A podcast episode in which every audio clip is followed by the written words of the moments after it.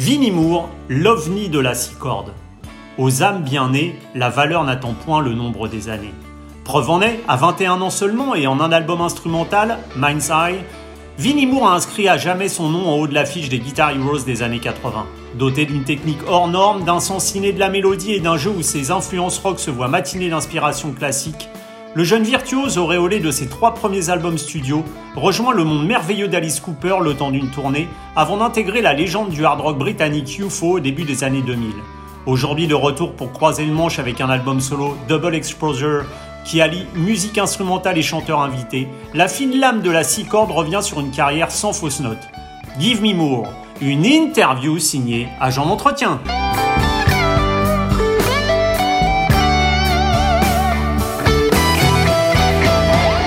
Hello. Hello, how are you?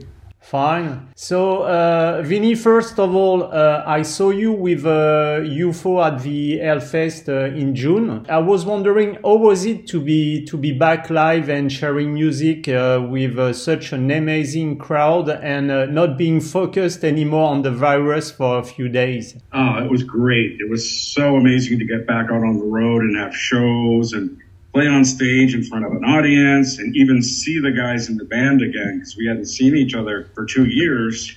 And, uh, you know, it's funny. I was almost afraid to get back on stage. Like, will I remember what I'm supposed to do? but of course, it all came back natural, you know, to me once I stood on the stage. But it's like, wow, I, I forget what I'm supposed to do when I get up there. But yeah, I mean, it, it was great to see the guys, and it was also great to see the fans and perform and be on stage, play music again. Amazing. Yeah, and I saw you. You didn't forget anything uh, as far as guitar was is concerned. Well, I went over the songs uh, at home, of course, as I always do before a tour, and I kind of it was a test for me. I was wondering how much I would remember and how much I would forget because it was two whole years. But I started playing along with the songs, and most of it was there and then a couple other things took a little time to come back, but you know, not very long. So hmm. luckily, I played those songs so many times for so many years that it's it's somewhere up here, and I just have to access that memory. And Vinnie, being on the UFO chapter of your career, in uh, 2003, you you joined the band. And did you uh, see in joining UFO an opportunity because they were looking for a songwriter to collaborate much more than just a higher hand uh, guitarist? Yeah, exactly. It was a really good opportunity for me because Phil was looking for a guy to come in and contribute with um, songwriting, you know, and that's always what he's done over the years. He's always had a main collaborator and that's what he wanted and what he was looking for. So that turned out to be really good for me. I didn't just want to come in and be, as you said, a hired hand and not contribute as far as the songwriting or what, or anything like that. And, uh, the first thing when I joined the band, it wasn't a tour. The very first thing we did was work on the You Are Here record. So right to the studio. And it started out with exchanging ideas with me sending him songs and that's kind of the way it worked out. So yeah, it was a really good thing for me. And Phil gave me a really good opportunity. You know, he brought me into the band as an equal member and, and that was really cool of him. And even if it's not really uh, easy to analyze, uh, all the fact of composing with uh, UFO influenced the composition of your own solo albums, even if I guess that with UFO it's more your rock side part that appears in the in the collaboration and in the composition. So when I start writing, I usually can tell like right away, like what direction this is gonna head into. I can see down the horizon. And so I know what songs or ideas won't really work, you know, stylistically for UFO. And uh, usually when I get in the mindset where we're writing for a new UFO record, I spend a lot of time playing guitar and the ideas start to flow. I kind of get into the zone, as you might say. And usually everything that I come up with would fit within UFO, meaning that I don't sit down and, and, and I'm in the phase where in the mode where I'm working on UFO songs and some progressive stuff comes in. It doesn't, for whatever reason, happen that way. So once I get into the UFO zone, usually the ideas I come up with are appropriate for UFO. And I write tons of stuff, mm. tons of song ideas and send them to Phil.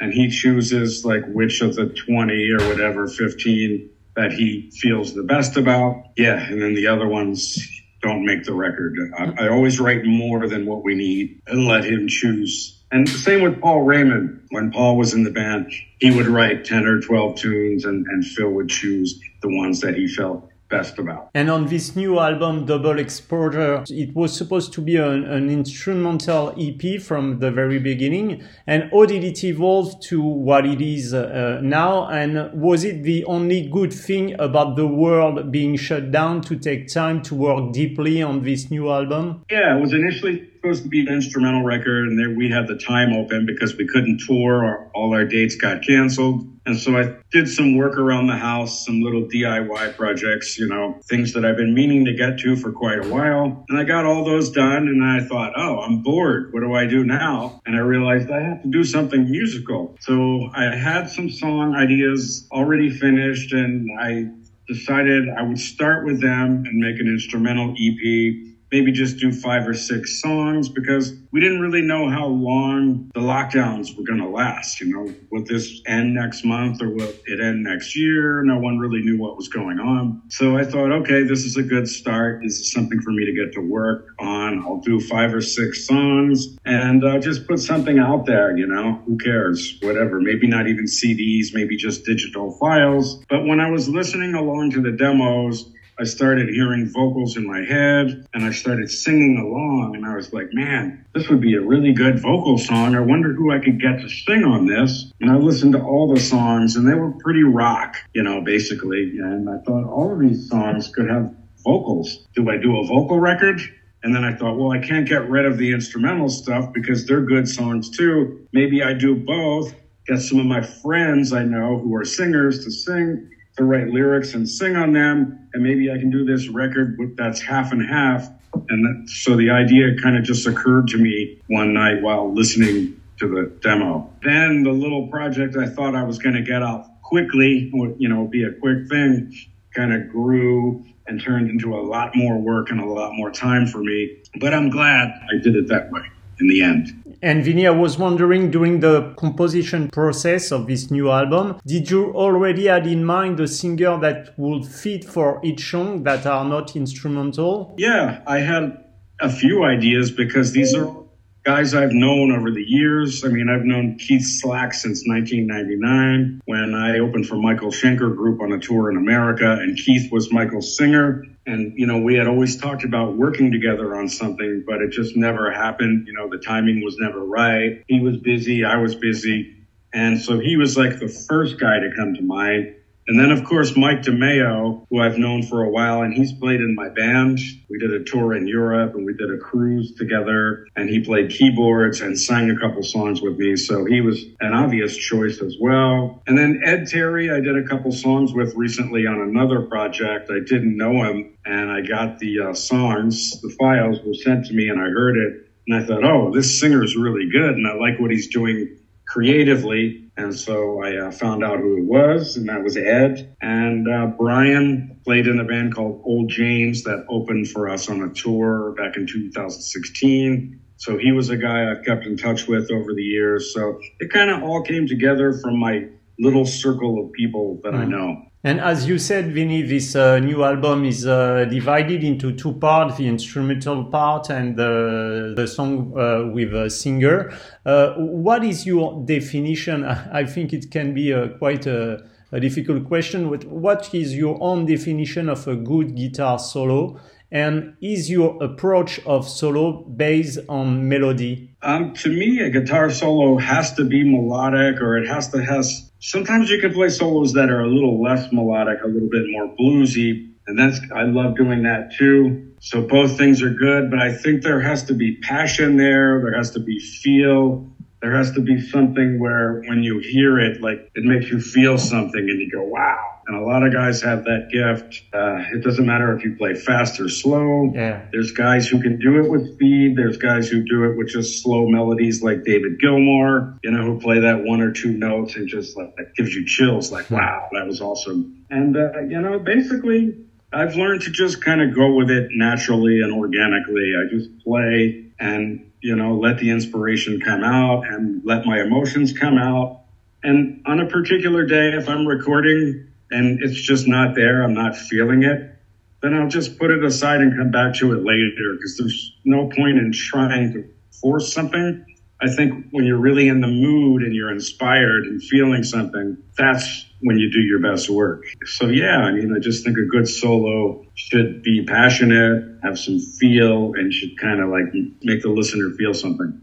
Yeah, so it's based on emotion. I mean, as you were saying, like David Gilmour, with only two notes, like uh, it's uh, full of emotion. Santana also yeah. was really into Santana and he has that same ability too. And then Eddie Van Halen had this certain energy, like where you go, wow, mm-hmm. but you know, and you'd want to rewind and skip back the CD and listen to it again. It was so, you know, awesome. And, and I read in, in a, an interview that uh, you were saying that your solo releases are like therapeutic for your schizophrenic personality, frequent mood and changes. Are solos to a certain extent uh, and guitar in general some kind of uh, healing yeah sometimes when you're writing or feeling down or like blue or sad about something it can be cathartic you know playing and you know that's the magic thing about music is the all those emotions come out through the guitar and it's almost like a release and it's been really help, helpful for me over the years in the good times and even in the bad times you know the guitar and music has always been there for me and helped me through it and uh, help me release whatever it is I'm feeling or going through. And Vinnie, I think that uh, this new album is the 11th solo album you've released. Uh, when you look back into the review mirror, how do you see your own evolution as a solo artist compared to the younger years? And is uh, an album to you some kind of a snapshot of who you are at a certain period of time? Yeah, it's definitely a snapshot of what you're going through at a period of time in your life. As far as the evolution, I mean, well, first off, on the earlier records, I didn't have 100% control, meaning I was into a lot of different styles of music. I was into blues, fusion, jazz. And um, at that point, um, the record companies kind of wanted me to focus on the you know, the neoclassical and the shred kind of stuff, which was, mm-hmm. of course, a big part of what I was into. And I think over the years, I've gotten more and more control, been able to do, you know, whatever I want musically. And so I've shown more of what I'm into stylistically. So there's that element. And there's also, yeah, that I, I think I've grown and matured over the years. The early stuff, you know, it was really, I was very excited, you know, trying to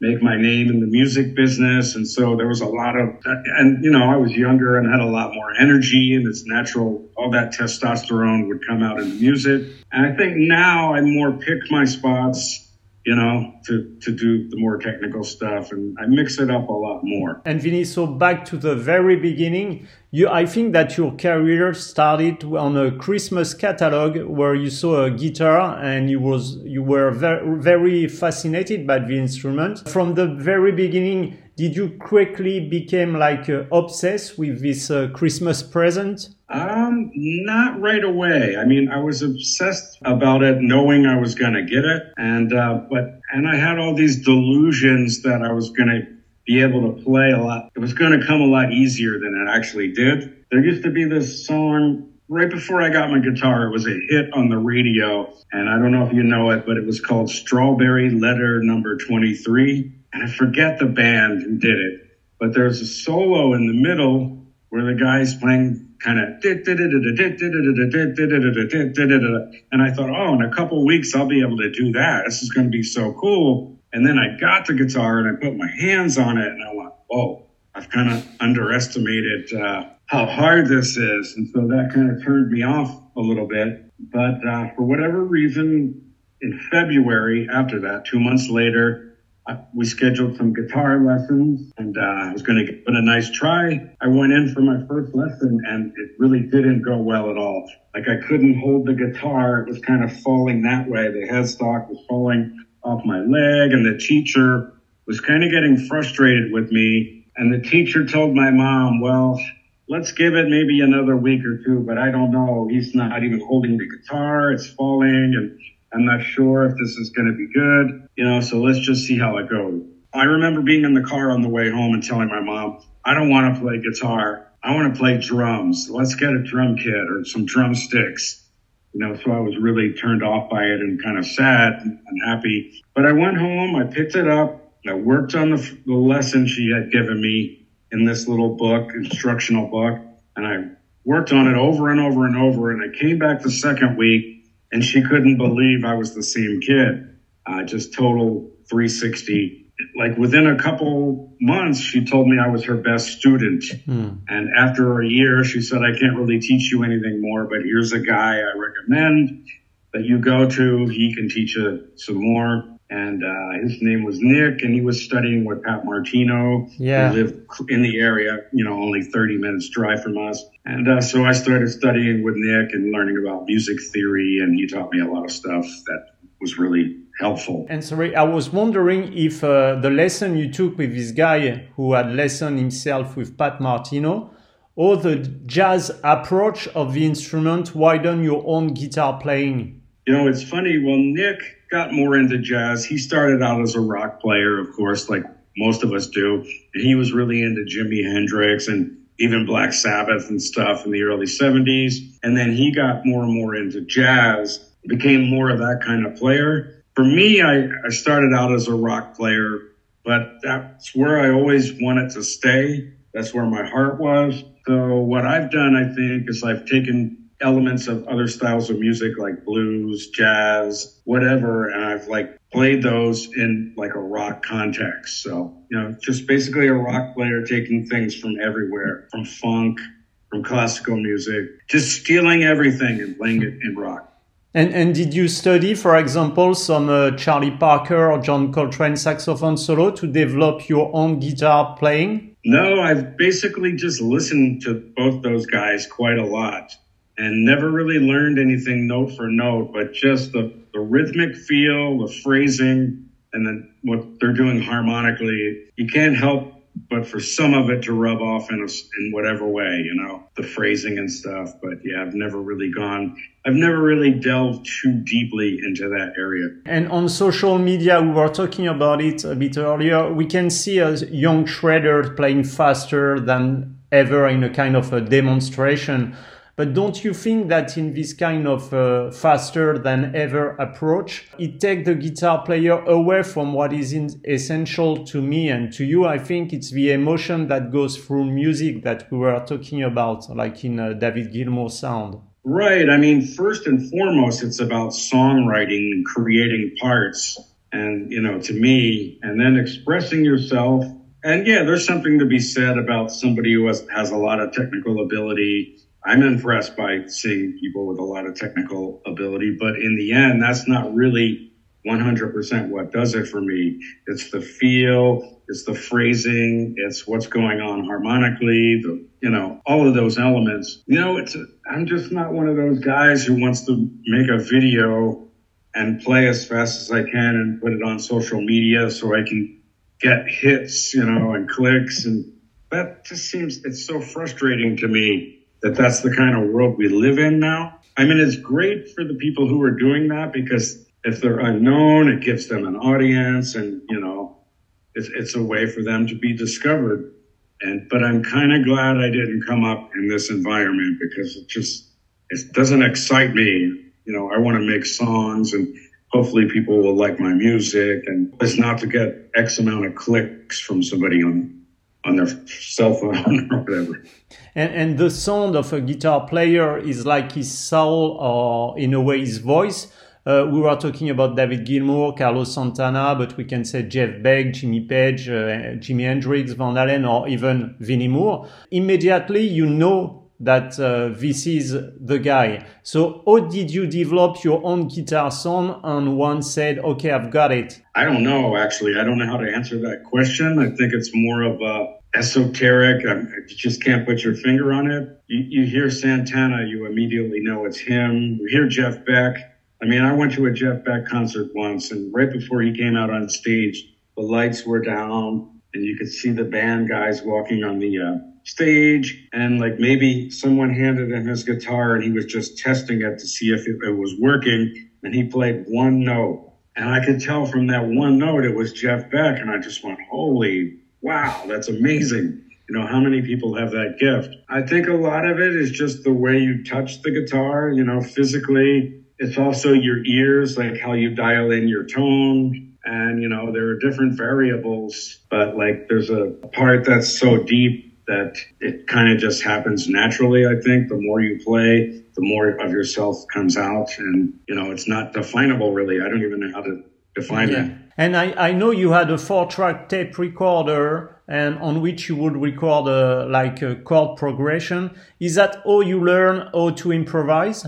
Pretty much, yeah. From that and also from jamming with uh, records. I would always put on records and play along some of the song parts like rhythms, but I would also just improvise over top of the records. And that helped a lot. And then, yeah, just putting chord progressions on tape and uh, playing over top of those chord changes. And I was taking the lessons, and my teacher would show me scales, you know, and uh, I would learn like all the chords in a particular key, you know. So I just I would make up chord progressions, and I would always have an A part and a B part. I would put a couple chords together, and then there would be a change, you know, the second B part, the second part, and then I'd go back to the first part, and I would just practice soloing over these things I made up using the scales. I mean, when you first start, it sounds like you're playing a scale. But the more you do it, the more you kind of find licks within the scales. And the more you learn solos from other artists that you like, you, you start to learn licks too. And you see that it's coming from a scale or whatever. And you go, oh, okay, this is how it's done. You build licks over top of these scales like that. And, and, you know, it all starts to come together if you practice, if you spend time every day improvising. In your composition, Vinnie, you, uh, and way of playing, you also have a lot of classical influences. Does that come from the influence of uh, Ritchie Blackmore, who said even when he was uh, in Deep Purple that he was a lot into, for example, uh, Beethoven music? That totally happened to me. I was I was like a Ritchie Blackmore freak when I was a kid. I found out we, I had the same birthday as Ritchie, and I was like, yeah, I have the same birthday as Ritchie Blackmore. I'm the Dark Lord. Um, but yeah, and then I read in a magazine, uh, what was that magazine called? Hit Parader or Creem, I think it was, and uh, he was saying that he was into classical music, and Beethoven and Bach, I think, are two of the people he mentioned. So I thought, huh, well, there's got to be something there to be learned. So I went out to the record store and found some albums, Beethoven and Bach, and just started listening to it. And I could see the, the connection, you know, where that classical stuff he was doing came from. Before that, I had no idea. So that opened up a whole other world. Also, just like my teacher turning me on to um, Joe Pass and Pat Martino, that opened up a whole world too, you know. So you know, I was I was always in the rock, centered in rock, but these old, other little things would open up, these other styles of music, and I would just like take as much as I could from those.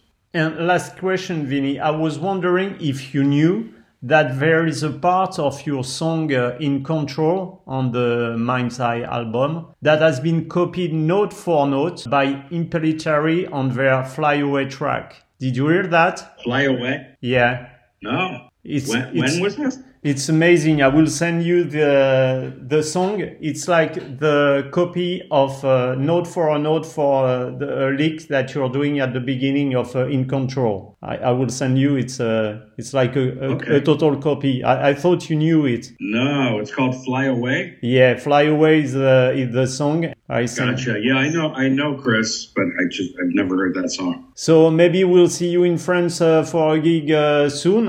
I hope so. Yeah, love oh. playing over there, and I hope to come soon. Yeah, for this new album. Yeah, that would be great. Okay, Vinnie. Thanks a lot for this interview, and hope to see you soon. Thank you very much. Great talking to you. Me hope too. see you soon. Bye bye. Bye bye.